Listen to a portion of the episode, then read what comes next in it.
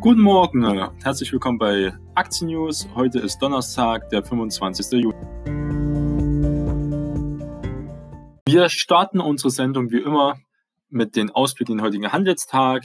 Gestern war der Handelstag ja wirklich sehr turbulent. Ein DAX zeitweise im Plus, dann wieder leichte Minus und schlussendlich in starken Minus sind geschlossen mit über 3% im negativen Bereich fast genau in den 12.000 Punkten sind wir dran. Und jetzt natürlich die Frage, wie sieht es aus in der vorbörslichen Indikation? Wir haben es momentan 7.10 Uhr und wir sehen, dass die Futures von DAX sind auch leicht im Minus mit 0,3 Prozent. Dow Jones ist auch leicht im Minus mit 0,4 Prozent. S&P Futures sind auch mit 0,5 Prozent im Minus. Sieht so aus, als würden wir auch erstmal negativ in den Tag starten. Der DAX wird also heute wirklich mit den 12.000 Punkte kämpfen. Wenn er weit unter die 12.000 Punkte fallen würde, wäre das kein gutes Signal. Und vielleicht ist es dann Zeit für eine weitergehende Korrektur. Trotzdem gibt es natürlich viele Neuigkeiten, auch viele positive Neuigkeiten und darüber werden wir reden. Und zwar zuerst haben wir gestern darüber gesprochen. Bayern gibt es vielleicht einen Vergleich, wurde aber nichts offiziell bestätigt. Und jetzt hat man aber natürlich gesehen am späten Handeln gestern, dass die Aktie stark zugelegt hat. Davor war es noch leicht ein Minus durch den ganzen, äh, auch der Gesamtmarkt hat es ja sehr gedrückt. Viele haben auch Angst jetzt von der zweiten Corona-Welle. Das ist mit so der Hauptgrund, weil in der USA die Fallzahlen wirklich äh, rapide steigen und auch, wie gesagt, da scheiden sich die Geister. Der Präsident sieht das anders als sein Chef Virologe. Und wie sich da die Lage weiterentwickelt, äh, das ist fraglich.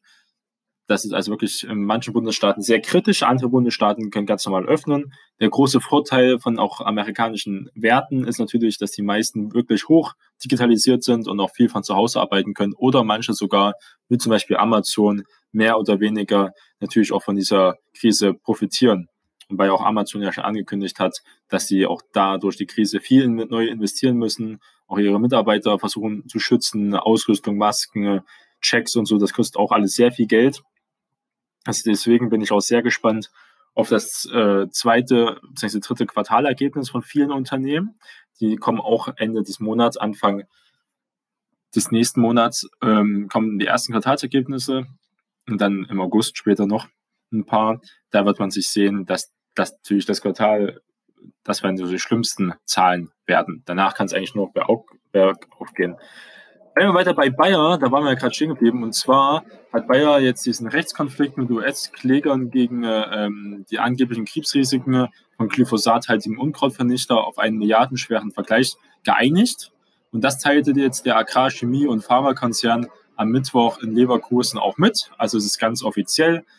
Und durch den Kompromiss soll, wie gesagt, Bayer etwa 75 Prozent der aktuellen Verfahren zum Abschluss gebracht haben. Das heißt also im Umkehrschluss, dass 25 Prozent auch noch offen sind.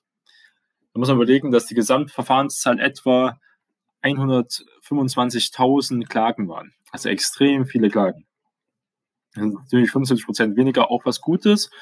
Ähm, der Kompromiss soll insgesamt äh, zwischen 9,1 und 9,8 äh, Milliarden Euro kosten. Für die restlichen Verfahren äh, werden auch nochmal 2 Milliarden zurückgelegt. Und damit möchte die zahlreichen Glyphosat-Verfahren in den USA aus der Welt schaffen. Man muss dazu sagen, wir haben auch ein ganz anderes äh, Recht als in der US, sage ich jetzt mal, wenn es um Schadensersatz und solche Klagen geht, aber gibt es bei uns ähnlich auch und auch in Frankreich. Und in Frankreich gibt es auch schon ein paar, äh, mehrere Klagen gegen Bayern, weil es da auch äh, zu Fällen gekommen ist, wo Leute Behinderungen bekommen haben und besonders halt auch Krebs. Wie gesagt, dieser Zusammenhang mit Glyphosat ist sehr umstritten, da gibt es ja viele Studien drüber. Im Endeffekt ist es egal, wenn der Richter das so empfindet nach einer guten Auslegung und Abwägung, dann ist es halt Recht. Das ist halt in der Rechtsstaat natürlich so, dass man den Richtern dahin vertrauen muss.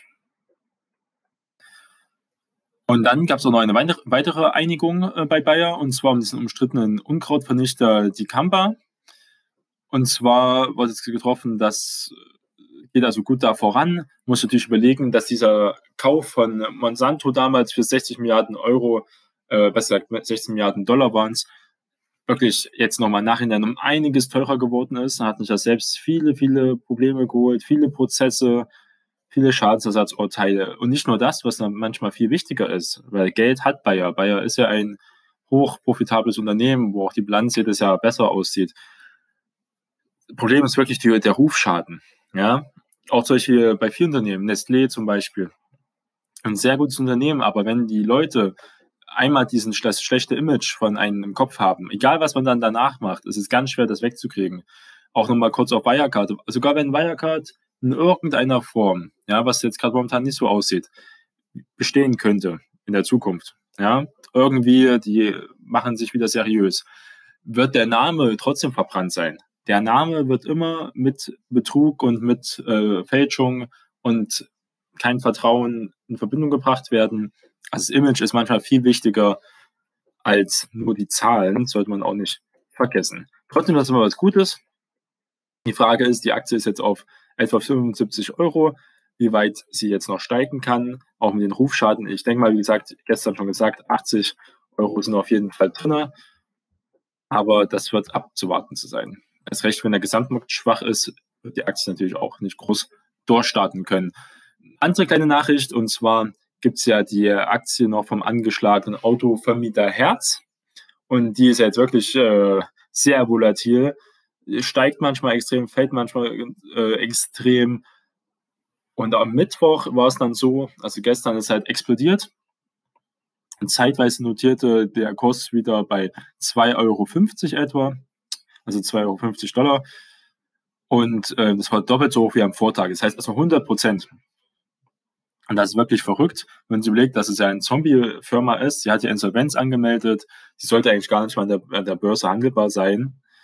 Ähm, das ist wirklich verrückt. Und jetzt wird sie auch langsam aufgespaltet. Sie haben extra nochmal Aktien platziert, auch nochmal, also Aktien ausgeschüttet, damit sie überhaupt Geld haben für die weitere Abwicklungen.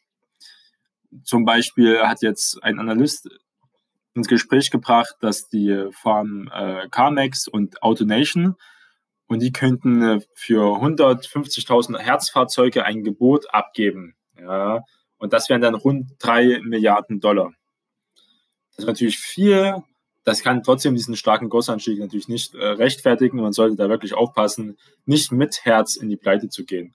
Denn da ist ein Totalverlust überhaupt nicht ausgeschlossen. Also da sollte man sich lieber zweimal drüber nachdenken. Und letzte Nachricht, die könnte man auch als positiv auffassen, ist, ist ein gigantischer Robo-Auto-Deal zwischen äh, Nvidia und Daimler. Ja, womöglich eine Milliardenchance, fraglich, aber guckt es mal genauer an. Und zwar hat dieser Chip-Gigant Nvidia gewinnt einen Großauftrag von Daimler für sein KI, also künstliche Intelligenz, Robo-Autosystem. Ab 2024, also noch einiges Zeit hin, wird, ähm, wie gesagt, Nvidia in jedem neuen Mercedes diesen Chip verbauen. Dieser ermöglicht nicht nur autonomes Fahren auf Level 4, gibt es ja verschiedene Level, darauf können wir mal später eingehen, und selbstständiges Parken. Das Auto der Zukunft wird zu einer Art iPhone, welches ständig Software-Updates erhält. Dank der Fortschritte in Lichtgeschwindigkeit bei der künstlichen Intelligenz verbessert sich das System laut Nvidia permanent. Das kennt man auch von Tesla, dass sie die Updates ziehen und durch die Updates auch die Performance verbessern können. Ähm, also das ist wirklich die Zukunft. Auch Daimler, äh, auch VW und andere große Autokonzerne arbeiten ja an dieser Software, welche natürlich sehr teuer ist, sehr aufwendig ist. Noch mehr Kosten, das Recht für Daimler, die ja auch jetzt wirklich von der Bilanz und finanziell nicht gut dastehen. Aber diese Schritte muss man gehen, damit man in den nächsten zehn Jahren überhaupt noch wettbewerbsfähig ist. Besonders gegen Tesla, weil wenn es um Technologie geht im Auto, da muss man sagen, und dieses, auch dieses autonome Fahren ist Tesla halt noch Jahre voraus. VW will zum Beispiel ihren eigenen Weg versuchen zu gehen. Die Chips stellen sie natürlich nicht selbst her, aber das System wollen sie selbst herstellen.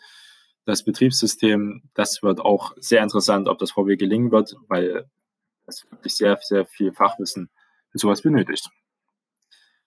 Und damit kann man sagen, das ist halt bisher die größte Partnerschaft im Autobusiness dieser Art, äh, hat sich der Nvidia-CEO Jensen Young ähm, ausgesprochen. Und er spart sich auch keine Spitze gegen den Pionier Tesla, der sich als führend in diesem Bereich natürlich präsentiert.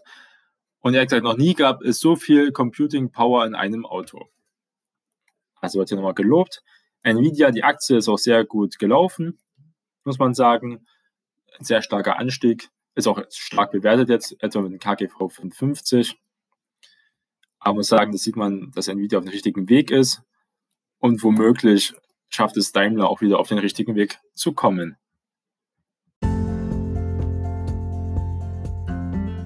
Starten Sie erfolgreich in Ihren Tag. Ihr Jonas Neubert.